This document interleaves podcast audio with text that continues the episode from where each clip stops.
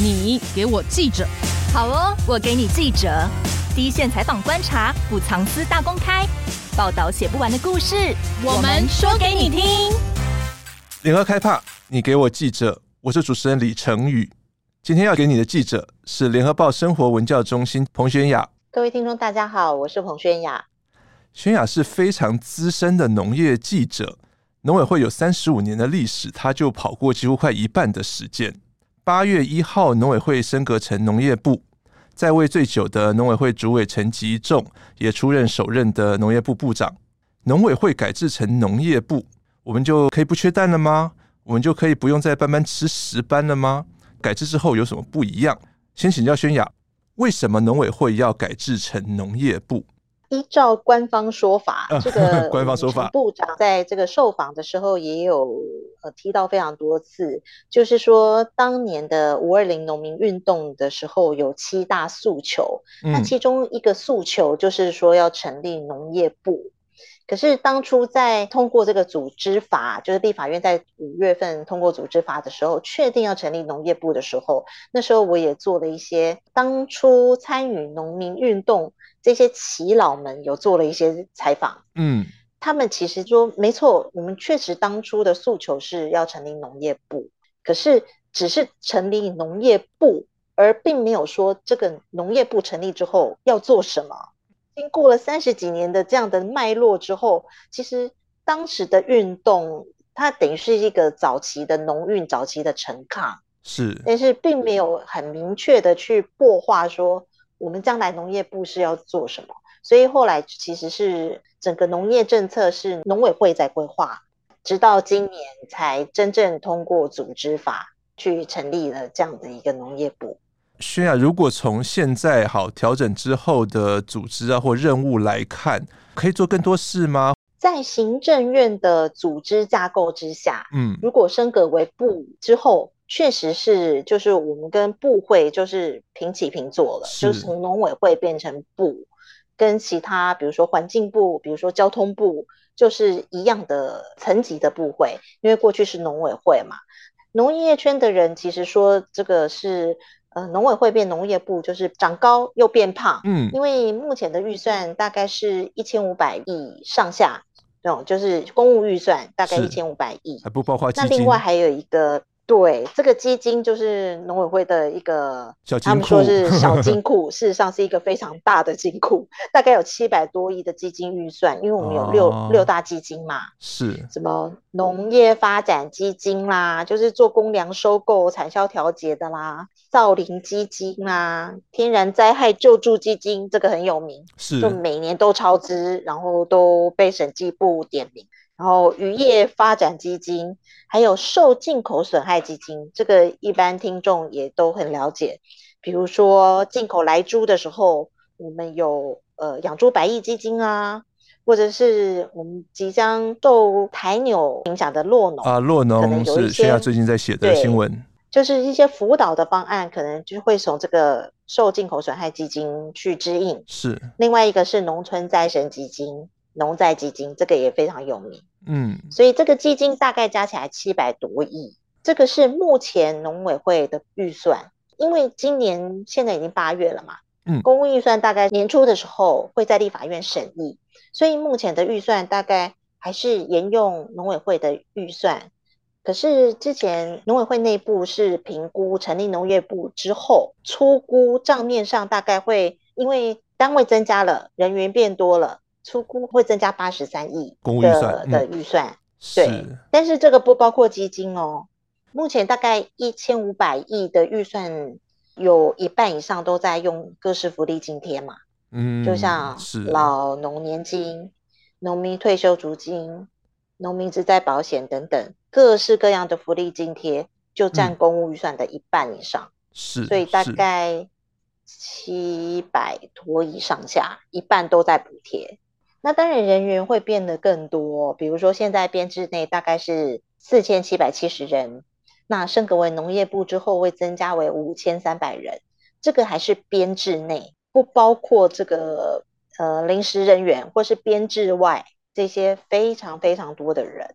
所以目前其实还抓不出来，大概农业部成立之后会多多少人？因为现在据我了解，整个农业部里面除了一级主管到位之外，其他要补的都还没有补上，所以基层的农业部的员工其实焦头烂额啊，因为他们变成说执掌的东西变多了，但是基层的人还没有来，嗯、所以他们一个人要做很多很多事情。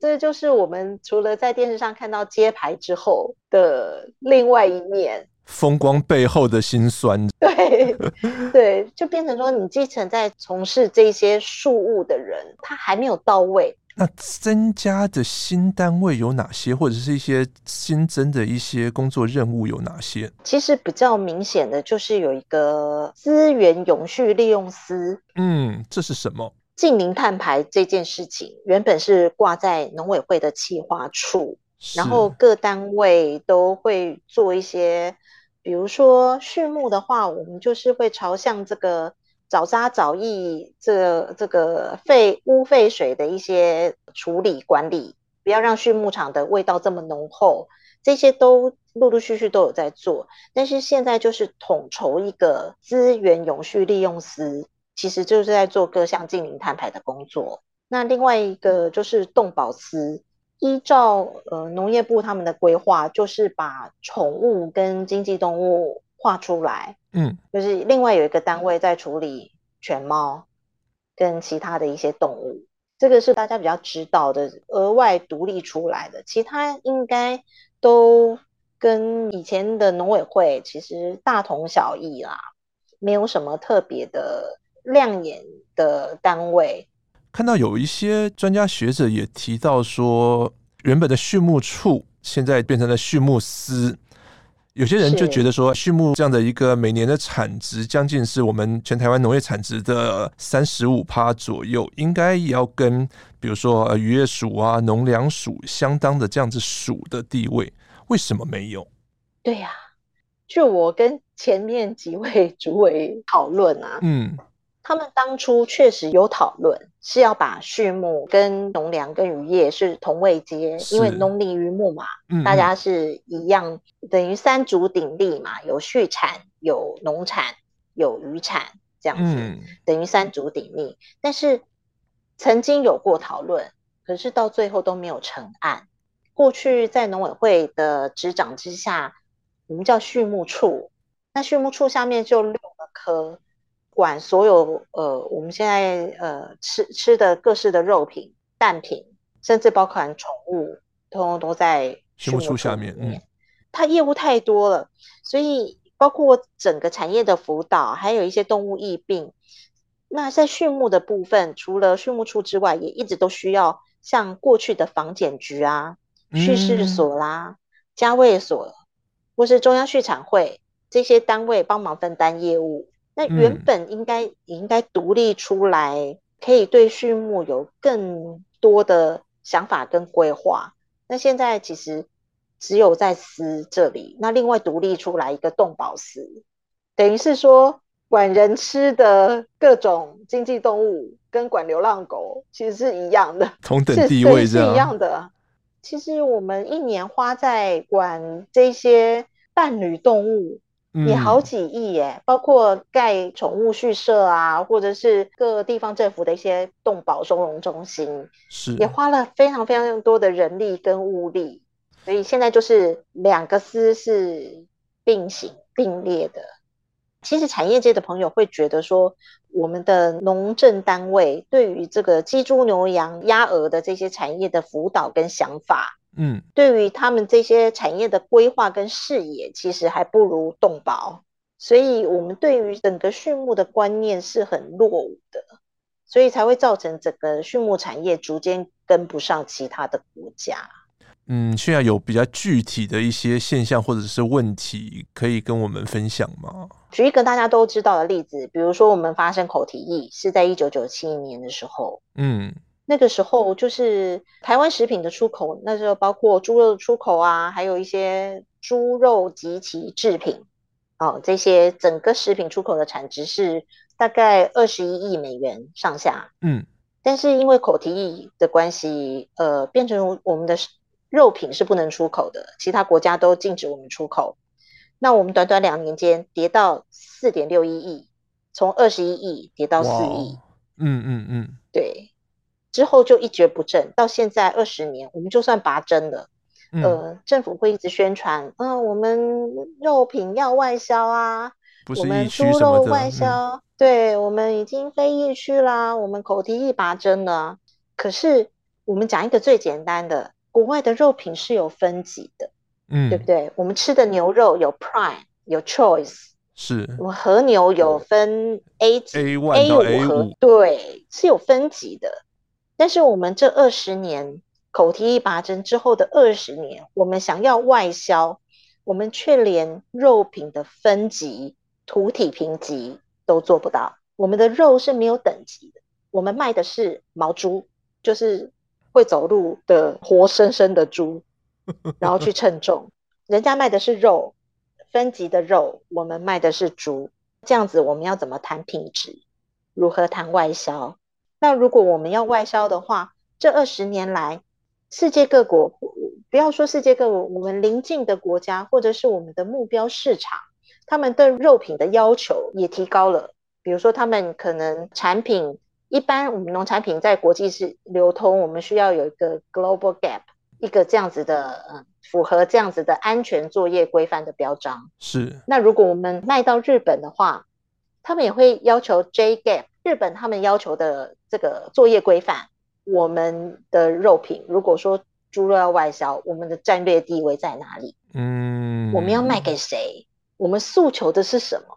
而不能只说台湾猪肉好吃，好吃这个是一个非常主观的概念。是，要怎么去量化？讲一个最简单的例子，呃，学生考试会有分数，也许分数不能代表什么，可是。分数是一个很直接量化学习成果的一个检测的工具。是。那我们要怎么讲台湾猪肉好吃，跟别人不一样？我们要拿出什么东西告诉人家好吃？在国际贸易上面，没办法用情感的诉求，一定要这个实打实的真材实料。我们从饲养、从品种、从环境分切、屠宰场。到冷链运输，这些都是有规范的。那我们做到了没？轩雅就好奇问一个：是如果现在农委会升格成农业部之后，下面的畜牧司有这样的人力或有这样的企图来做你刚刚讲的这些事吗？如果依照官方宣传，他们会告诉你说，我们有养猪百亿基金。嗯，对不对？这个在新闻上面应该看到，来猪进口三年了，养猪百亿基金大概是一百三十几亿，分三年来因应。如果分三年的话，一百三十几亿，一年大概是四十多亿。是。那我们畜牧场大概有五千间，嗯，那四十多亿要分给五千间。这个是非常非常小的杯水车薪，嗯，杯水车薪，而且你并不能够改善什么。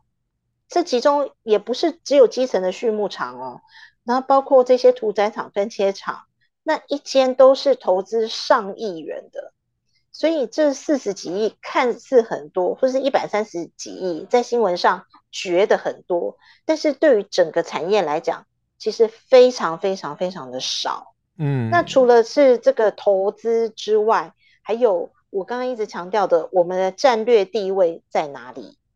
我们在国际的肉品市场上面，我们要诉求的是什么？嗯，比如说伊比利猪，大家都知道，全世界都认识它，它也有分等级。嗯，那它比如说它会走这个高级餐厅的路线，是还是要走这个平价连锁餐饮的路线？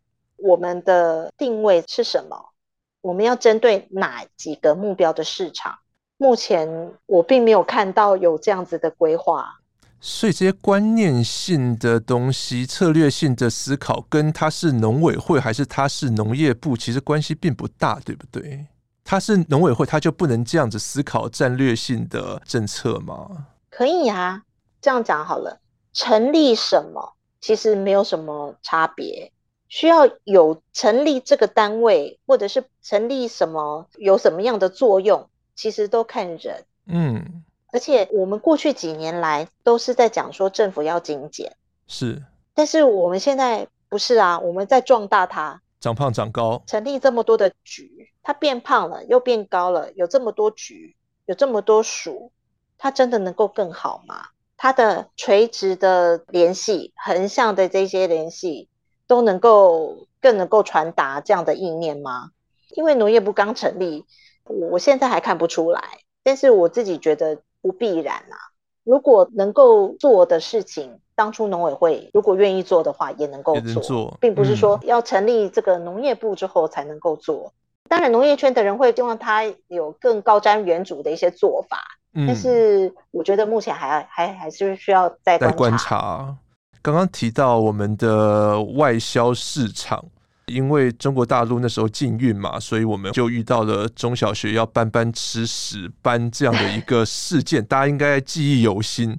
就像你前一阵子也写到说，今年上半年我们出口农业出口的产值其实是持续衰退的啊，只剩下二十三亿九千多万美元，跟去年同期的二十六亿两千多万美元也是短少了将近百分之九。那我们的农产外销持续萎缩，农业部可以因为这样的升格有什么比较新的一些思维想法吗？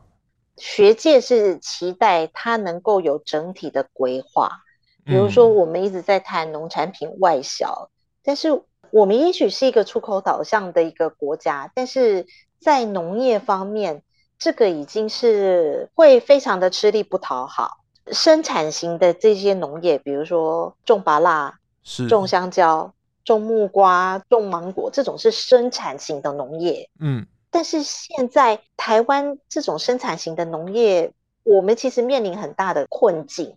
除了气候变迁之外，台湾是一个地小人稠的地方。嗯，不是像这个澳洲、纽西兰，比较粗放式的，像美国地大物博，那它可以呃降低生产成本。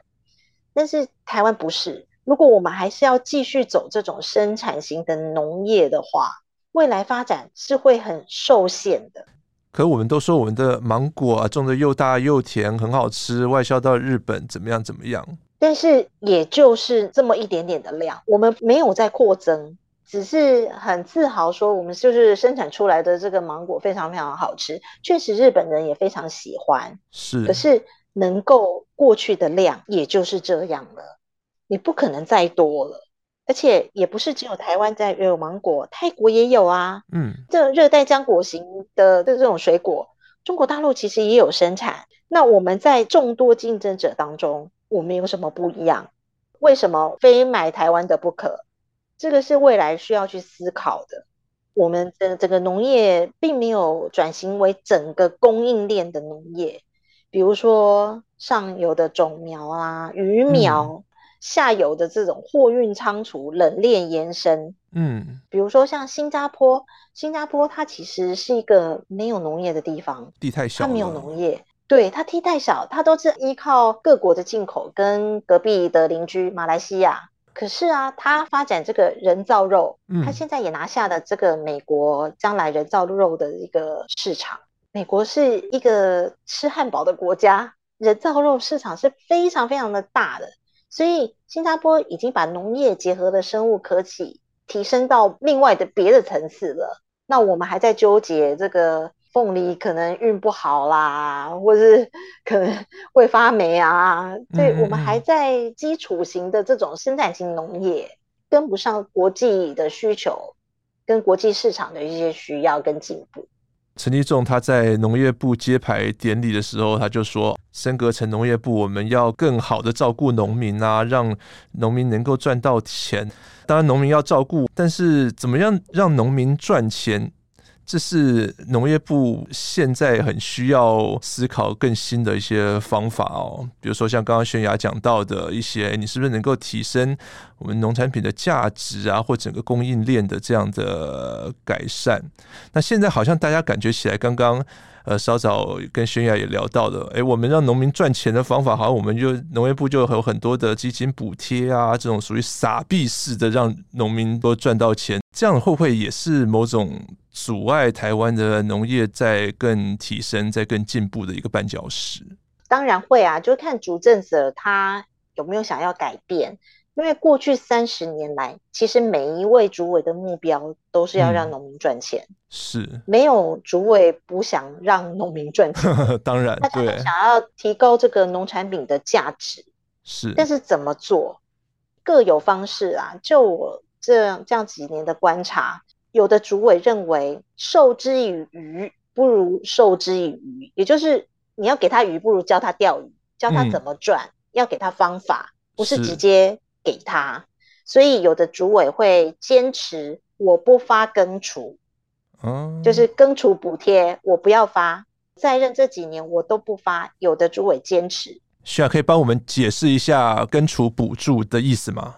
耕除就是说，当农产品产量过多的时候，最后真的没有办法，就是现在讲的多元循环经济利用，其实讲白了就是。这些次级品就拿去喂猪啊，拿去埋掉当肥料，这叫耕除。不要让他们流到市场里面，让价格往下掉。没错，没错。那这一部分呢、啊，通常政府在过去有执行的时候，政府会给予很低廉的一点点补贴，比如说一公斤几块这样一点点。嗯。但是有的主委就觉得，如果我发了这个补贴的话，将来大家就会。肆无忌惮的耕种，我不会好好照顾我的作物，嗯、次级品就会很多很多。如果我用心照顾，就会减少这个次级品的比例。比如说，次级品有两成、三成，可能会降低到一成。我越来越多中级品或是高级品，我当然就赚更多啊。我这么多的次级品，政府也不补贴，我这样不就是损失吗？农民其实聪明的不得了，嗯、他们也会看。但是如果一次给了补助，第二次也是这样，那农民真的就只有种而已，种越多以量取胜，反正到时候还是会有补贴。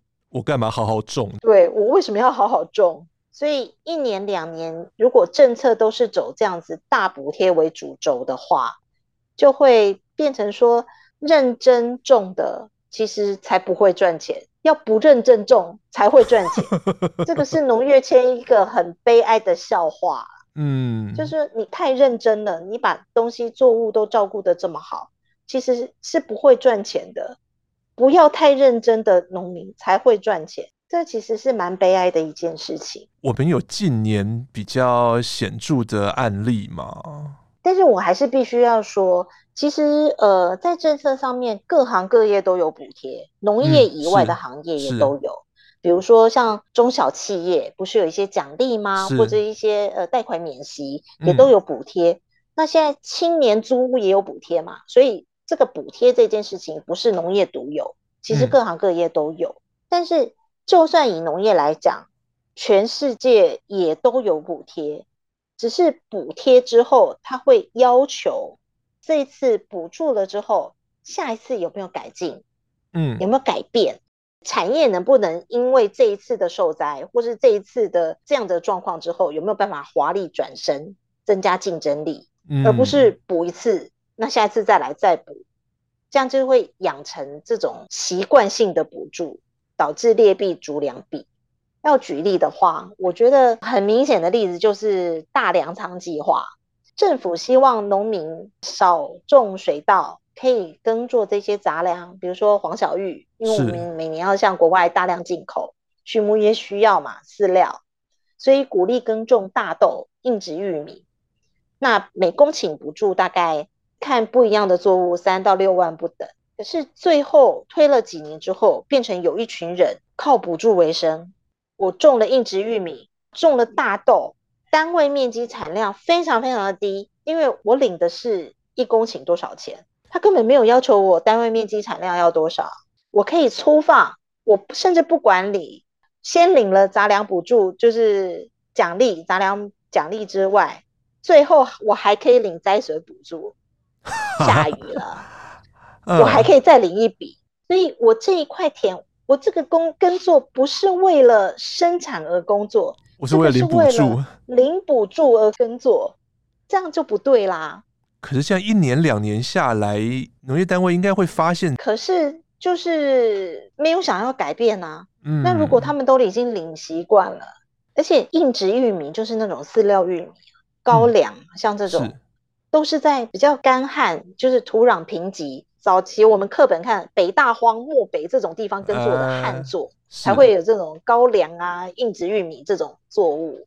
讲实话，台湾是一个高温多湿的环境，我们在耕作旱作，但却在台湾领干旱补助，我觉得这个是非常荒谬的事情。哎，不要讲这些杂粮好了，火龙果都领了干旱补助。火龙果是什么？火龙果是仙人掌科植物，仙人掌科它还领干旱补助，这非常非常的荒谬啊！如果这样子也能领补助的话，这不是滥发什么才是滥发呢？农民受灾是非常辛苦的事情，是这个大家不论是民众或是政府都应该会感同身受，不是说不能领，而是领的要合法合理。而不是这些领的方式，嗯，已经被审计部纠举很多次了。因为当初被审计部纠举的，还包括原本申报的是 A 作物，但实际上他种的是 B 作物，或是这一块田根本就是休耕田，都已经领了休耕补助，他、嗯、还申报灾损。所以，我们在这个核定的这一方面，其实。并没有很用心去登记，或者是没有很用心的在看灾啊。这是我们让农民赚大钱的方式之一，还是这个是更倾向这种政策买票的惰性跟惯性呢？呃，我我自己的观察，这两者都有，因为这个就是地方嘛，是、嗯、那地地方这个就与地方的政治是有关系的。嗯，那另外一个就是，农民也会养成这样子，呃，这样子的心态。那现在要是要推什么政策，农民第一句话就是“哦，不走不”，哦，就是会先问有没有补助。嗯、是，但是这样是执行政策的一个正向的方法吗？我我觉得这样会变成所有的政策你都推动不了。嗯，难道？没有补助就不应该做吗？也不是这样，这样子会让台湾的农业越来越弱化。刚刚轩雅聊到的黄小玉，我们就开始联想到哈，这个粮食价格这几年都是很贵，那我们又进口了很高比例的粮食供应，间接也造成了一些我们的。你说呃，缺猪啊，缺鸡啊，缺蛋这样的一些我们跟我们生活息息相关的民生的问题，感觉起来最近好像录音的当下，市场上面又开始有是不是蛋价又开始缺了，又要开始涨价这样的一个市场的声音哦。过去农委会可能都是以进口补助这样的一个救急的方式，升格成农业部之后，可以有更通盘的思考吗？我我觉得这个粮食安全这这件事情，嗯，在台湾可能会觉得进口是非常不好的事情，可是，在国际上以进口来补足我们的不足，跟国内的生产不是太相冲突的。但是我们现在是把它绑在一起的，是说啊，我们只能国内生产，不能国外进口。事实上，就看政策它怎么样的拟定。嗯嗯，如果我们进口很多。市面上有很多进口的农产品，但是我们自己生产的也很多，这样政策就相冲突。比如说，刚刚有提到我们的呃台纽，就是二二零二五年之后，纽西兰的乳品会零关税进口，嗯，政府的态度是怎么样？我们是要安排离农离牧吗？还是走向日本不一样的，另外去辅导产业，自己有新的品牌，或者自己提升农产品的价格跟价值，就是看政府他自己怎么想。刚刚陈宇提到，就是说缺猪、缺鸡、缺蛋这个问题，我们讲缺蛋好了，嗯，缺蛋这件事情从去年就开始了，是不是现在？呃，大概前一个月、两个月吧。嗯，消费者可能会觉得架上好像好一点，有蛋了，有蛋，但实际上我可以告诉大家，从来都没有足过。诶，那为什么我们比较常看到？当然，进口的东西进来会有一部分的抑制作用，国产不足可以稍微喘息。是，但实际上进口的蛋很多吗？如果以六月份来讲，六月份大概进口超过一亿颗，全台湾的人口，我们一天需要多少颗？一天需要两千四百万颗，一亿颗也不过五天而已。所以，我们真的进口很多吗？没有啊。农委会说库存大概六千万颗，嗯，那六千万颗三天呢？三天库存量，就是全台湾的鸡都不生蛋的时候，我们有三天库存量，这样对，撑三天。所以它是真的很多吗？其实还好哎、欸，其实这一两个月你只是看到有蛋，但是真的你想买就买嘛，也不必然。那现在因为夏天很热，鸡确实也不太下蛋。是。再来就是大家不愿意去煮这种热的，都会吃比较凉的，所以需求也消费力是比较薄弱，不像冬天吃火锅打个蛋。那到现在这一阵子，大概这三个礼拜以来，又下雨啊，午后雷阵雨，加上台风闷热这样的气候，嗯，就再把这种缺蛋的状态再浮上台面。应该这样讲，是一直都在缺，只是现在又特别明显，嗯，因为我们从日报表上面可以看到。你说两千四百万颗大概是十二万箱，可是从头到尾现在都只有十一万多，多一点点而已，所以从头到尾都是不足的啊。怎么感觉起来这跟台湾的那种电力一样，我们都要看天吃饭，这样天气凉一点，我们的电量供应就会比较不那么吃紧，碳量供应也比较不那么吃紧。是啊，可是为什么会受到这样子的影响嘛？其实充其量就是我们整个产业的落后。这怎么说？我们到现在还有将近八成都是传统开放式的鸡舍，就是搭个棚子，然后几个铁架，然后里面就养鸡了，就下蛋。嗯嗯嗯，就是很非常非常传统的这样子，传统的鸡舍也很难做好什么生物安全，因为它四面都打开的嘛，进进出出。农民这几年可能会比较有观念，可是我的禽场就是这么传统。也容易受天候的影响，比如说下了大雨，里面积水，比如说它鸡粪就直接堆在地上，非常非常多，笼子上面通通都是搅着羽毛，这个从很多的这个新闻资料画面都可以看到，这个就是现在目前台湾养鸡场真实的样态。国外是不是这样子养鸡？国外不是啊，国外都是在一个密闭的空间，那进出都要穿那个防护衣，甚至需要消毒。车辆也是，它还有不一样的动线进去跟出来，这个是非常高等级的生物安全的一些规范。我们不是，我们大概八成都还是传统的养鸡场。那可能夫妻两人就雇这一栋鸡舍，那养了一万只这样子小小的养鸡场。为什么我们如果改善了这样的鸡只的养殖环境之后，就能稳定蛋量的供给？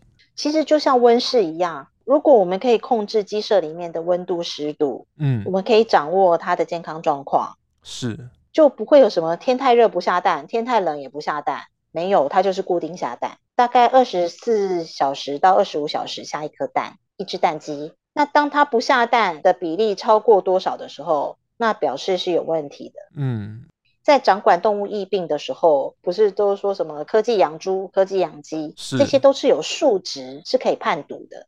除了我们有这个现代化的鸡舍之外，还有管理的人才啊。嗯，那我们现在大部分农民这个鸡农的年龄都稍微偏大，嗯，那是不是有二代接班？那二代接班的时候有没有想要改善这样的鸡舍都还不一定，因为这个其实投资非常非常的大，鸡舍其实蛮贵的，还要摊提。如果投资下去之后，每一颗蛋还要摊提这个鸡舍的这个现代化鸡舍的成本。密闭式的养殖，这个农民没有办法赚到钱。那再加上现在饲料这么贵，嗯，那农民当然可以选择，我就继续淘汰，我就换鱼，嗯，我就继续这样子，我就不要改。那另外还有一个就是，如果这样都能赚钱，我为什么要花这么多的投资去赚钱？就会变成一个恶性循环。感觉起来，我们缺蛋的，如果要真的要治本的话，它会面临很大的阻碍。我们有一些其他国家的例子可以让我们借鉴吗？别的国家怎么做的？我最常跟人家举的例子就是泰国。嗯，今年啊，今年我们的官方都宣传说全世界都缺蛋，是对不对？是年初的时候，官方不断在讲，不是只有我们，我们禽流感防治得很好，全世界都缺蛋。嗯，呃，日本也缺蛋，美国也缺蛋，但是有没有想到这些国家其实都可以生产鸡蛋？它缺蛋，它还可以生产出鸡蛋来卖你。哎，对，那 那差别在哪里？嗯，所以我最常举的例子就是泰国。那这次缺蛋这么严重，事实上就是 H5N1 这个高病原性的禽流感。嗯，其实这支病毒非常非常的毒。我是听基农朋友讲。嗯，那这个一碰到就几乎都没有办法下蛋，哇，等于是说肆虐整个养鸡场啊。那为什么农民都不通报？他通报很麻烦呐，全数扑杀，而且还要很久很久他都不能养，他就继续让他换羽，继续养，继续让他换羽，嗯嗯嗯，就一直维持着。又有车子啊、人啊进进出出，就一场传一场，一场传一场，不断扩散出去。那泰国呢？泰国它是怎么做？泰国是在两千零四年爆发禽流感，但是在两千零四年之前，泰国是全世界第五大的禽肉出口国，鸡肉出口国最厉害的是巴西，因为巴西这个可以克制化，它肉品便宜，是它可以任何国家想要什么样的规格，它可以都可以做出来切出来，因应顾客的需要。但是泰国排名第五，嗯，可是它爆发禽流感之后。整个出口值只有原本的百分之二点五而已。哇，这么惨！它原本一年，对，它二零在禽流感爆发之前，它一直是以这个出口鸡肉为大宗嘛。嗯，嗯嗯。那它一年产值可以有大概六点三亿美元。是。可是禽流感爆发之后，只剩下一千六百万美元，只有原本的百分之二点五，非常的少。等于是整个禽产业，整个鸡鸡肉产业、鸡蛋产业几乎全倒了，几乎全倒，就跟可能跟当年我们的口蹄疫是同样的意思。嗯嗯嗯。可是泰国只花了五年的时间，他走过这五年的阵痛期，整个大翻转，重新回到国际市场。那他怎么做？他如果继续维持这种传统露天养殖，他没有办法抵挡禽流感的发生。嗯。他会一而再、再而三，像我们一样，这每年都来，嗯，每年都在缺蛋，但是我们一直都没有办法彻底的反转。泰国要这样做，小的这种养鸡场一定会反弹。对啊，可是你不这样子改变的话，每年都来一次，国家要投入更多的成本，那怎么办？这种小鸡场，它其实要改善，其实跟我们非常像，我们要改善这些设备，小型厂做不来。所以泰国政府就辅导大的农企业企业化、企业化、专业化、商业化的养殖，嗯，然后让这些企业来聘请这些农场，让这些农场再聘请农民，嗯，等于是说母鸡带小鸡，是。他们先把结构先做好之后，他们还把禽场跟其他相关的场做一些区隔，比如说方圆几公里之内。不可以有其他的畜牧场，嗯，他把它独立出来，独立出来，我进出的这个设施设备都有很严密的消毒，做一些密闭式的养殖，人员进出啊，车辆啊，器具啊，还有有病媒蚊的这些防治，嗯，然后有完善的生物安全计划，然后从点线面开始扩张，这样子禽舍盖好了之后，他还要培养这个生产管理的人才，嗯嗯嗯，就变成说是以大带小。做到独立的这个生物安全体系，整个的农企业，比如说在我这一区都是干净的，长期稳定的供应，而且生物安全做得非常好，用这个 zone 的这种概念去跟国外谈。虽然我这个国家有禽流感，但是我们在这个区域是做到清净区，是，然后用这样的方式去突破防检疫的障碍，然后再慢慢扩大。政府不是说全世界都缺蛋吗？我们还从泰国进口蛋，嗯、然后泰国他们的农部还在官方网站上面宣传说，我们突破障碍，防检疫障碍，我们的鸡蛋卖到台湾去了。但全世界都在缺蛋的时候，人家一颗鸡蛋，当然他们也有洗选包装嘛，然后都、嗯嗯、呃在超市就是盘蛋，一盘一盘的，是。他们的价格在当地大概压在四块钱上下一颗蛋，如果在当地是四块钱，今年哦，今年上半年在泰国的超市是平均大概四块钱左右。嗯，我们今年上半年台湾一颗鸡蛋是多少钱？为什么？嗯，这不是很值得我们思考的地方吗？我们到底是要不断的民粹下去，继续拖拖拖拖下去？因为夏天过去了，接下来就是面临冬天。嗯，我们预期还会有禽流感再来，是需求也增加了。嗯，对，需求也增加。如果我们都不做任何的改变，我们就是每年都必须要承受这样子缺蛋，而且缺蛋的时间会越来越长。从泰国这个例子，他们从禽流感造成整个蛋的产业几乎全倒，然后东山再起。我觉得他们给我们的一个启示，就是他们置之死地而后生的那种魄力跟远见。最后想请教轩雅，现在我们农委会升格成农业部了，除了要照顾农民，让农民赚钱之外，掌管全国农政的这样的农业部，对于台湾农业发展，应该要有哪些比较结构性、策略性的思考？你有什么建议？要看国家是怎么看待农部，怎么看待我国的农业。嗯、我们一直在谈粮食安全，是，可是要如何维系粮食安全，我们都没有提到。常常农部会在新闻媒体上面宣传说，我们库存还有多少稻米啦，我们还有库存多少肉。我觉得这个都是现在所谓的战备存粮的概念，嗯，已经不是我们有多少农产品了，而是说真的因应这些可能发生的一些事件的时候，你有多少东西可以拿出来用？是，如果一旦像发生战争的时候，我们还有机会有电可以煮饭吗？还要去煮肉煮什么？所以，我我们的所谓的战备存粮，不是只有这些生鲜，嗯嗯，因为我们真正在发生事情，要能够满足让大家都能够吃饱的时候，这些生鲜已经没有办法一时供应，嗯，或许我们当下的环境不允许，可能没有电，是，可能没有锅碗瓢盆，我们的这种战备存粮的概念，不能只有蔬菜、白米这种。可能要规划的是即时，嗯、像像日本就有很多这种，当初为了地震有研发非常非常多的各式各样的食品，这一块一直都没有列入我们所谓战备存粮的思考。嗯，我们一直在讲说我们公粮还有多少万公吨在库存里面，这个是稻谷，真正发生什么所需的时候，还要把它煮熟来吃啊。对，我们会缓不济急。在谈粮食安全，在谈战备存粮的时候，可能格局跟看法要更宽广一点。再来就是国际间，我们现在想要加入 CPTPP 嘛，嗯，再加上二零二五年的台纽，还有我们跟其他国家想要签 FTA 这种贸易协定，其实这些贸易协定实际上就是开放市场，是整体来说对国家是有利的。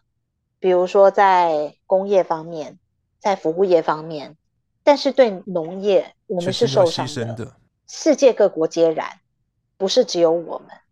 那如果开放市场是我们不得不走的一条路，国内的农产业要怎么走？这个是农政单位一直没有很明确告诉我们的。我们是要继续发展，还是离农离牧？国家也需要有政策的引导。但是现在就是我们一方面在补贴进口，因为说不足；一方面又在大量生产。不论是你要进口还是要生产，这两者都是靠补贴在维系，这样不是很奇怪吗？嗯，当初日本我们讲说这个供给型农业嘛，也是会有五大圣域啊，对不对？他们在提出这个加入 TPP 之后，日本的农业也会受到很大的冲击嘛。所以他们就会有保护自己的产业，比如说五大神鱼、稻米啦、猪肉啊，是这一些的。那他们要怎么去应应？与其等待市场被打开，然后被国际的产品蚕食鲸吞，我们不如忍痛开始产业升级。是。所以当初安倍才在大概是一三年啊，二零一三年提出供给型农业的概念。日本其实跟我们很像嘛，他们也会保护他们的农业。嗯，但是现在不行，我们不仅要保护，我还要去攻击别人。嗯，所以他们才会提到说，到哪一年的时候，我们出口的金额，这这种农林水产的这种出口的金额，要从多少提升到一一兆日元，等于是出口要翻倍。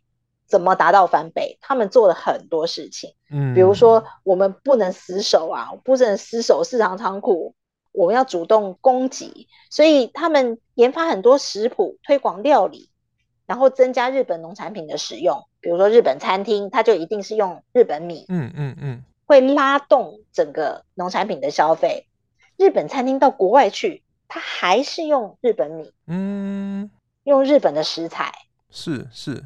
韩国也是这样啊，韩国用他们的戏剧，是他们叫 K food，韩食，是对不对？用文化，用戏剧，让大家都来吃韩国料理。是，比如说大家都习惯吃了泡菜，是不是也拉动了他们这个大白菜的这些种植生产，泡菜的这些运用？嗯、是，我知道泰国他们有类似这样的一个政策，用海外的餐厅来带动原物料的输出。世界各国都在想尽办法。韩国是这样子，日本是这样，那我们呢？我们的策略是什么？面对开放，我们是要怎么做？我们要翻转吗？我们要攻击吗？还是我们要死守四行仓库？这个就是目前没有在农部的一些规划上面去看到的，只是说要让让农民赚钱，但是怎么赚钱呢？要确保粮食安全，但是怎么确保呢？不知道它的长远的规划跟政策到底是什么，而且我觉得我自己是比较期待是农部可以诚实的面对国内的生产样态。嗯，什么是国内实际上的生产样态？国内各项这些生产数字其实都非常的不精准。比如说农业的这些统计，我们还是非常古老。比如说鸡蛋生产资讯，我们是用靠打电话问养鸡协会一家一家打电话去牧场问。啊，你有多少只鸡？哇，你一天生产多少蛋？二十一世纪了，好难想象。我们应该可以有更科学的方式。我们的生产样态就是这个样子，就是这么的传统。我们到现在还在用市场传统杂货店的香蛋，一箱号称两百颗，但事实上一百六十颗到两百二十颗都有。所以到底是几颗？这样怎么能够精准？我们到底生产多少蛋？你们到底有多少只鸡？我们其实都算不准啊，也许可以从小鸡有多少只卖出去多少，可是卖出去它也会有耗损啊，那耗损多少？嗯，这些都没有精算，我们没有办法真正有精确的数字。不论你要做产业发展，还是要做产销调节，都是非常困难、非常痛苦的一件事情。所以为什么这么多年来，我一直不论在新闻里面，我都会推广洗选盘蛋。就是一盘一盘，嗯嗯嗯，为什么一盘三十颗，一盘多少颗？是很精确的一个数字，嗯，它是非常精确的，几颗就几颗，它有规格，大中小。我记得日本的话，好像是五个尺寸还是四个尺寸，我们很少有做这样子的分级，我们只有分大蛋、小蛋这样子而已，嗯，没有精准的分级。那韩国为什么这个盘蛋还跟疫病的掌握有关？这个生产区生产多少盘？如果某一个时节它突然数量少了百分之五，表示这一区有疫病，防检疫人员就会到那一个地方去找问题、查问题，第一时间就把疫病阻断在当地。嗯，所以这个鸡蛋用盘蛋用洗选，不只是对于这个消费者的粮食安全，也包括这个疫病的掌控。以国内目前的动物防疫的作为、跟生产的样态、跟民众消费的习惯，这些跟国际上正常的销售的样态都不太一样。嗯嗯嗯。升格为农业部之后，要怎么改变？我是觉得还要 长远的规划啦，这个很难，没错。可是如果都不能做一些比较前瞻性的一些规划的话，升格农业部的意义又在哪里？农委会升格农业部，陈主委变成陈部长，但是台湾的农业该何去何从？今天谢谢轩雅来跟我们谈台湾的农业问题，也谢谢听众朋友陪我们到最后。谢谢，拜拜。更多精彩的报道，请搜寻 VIP 大 U 点 com 联合报数位版，邀请您订阅支持。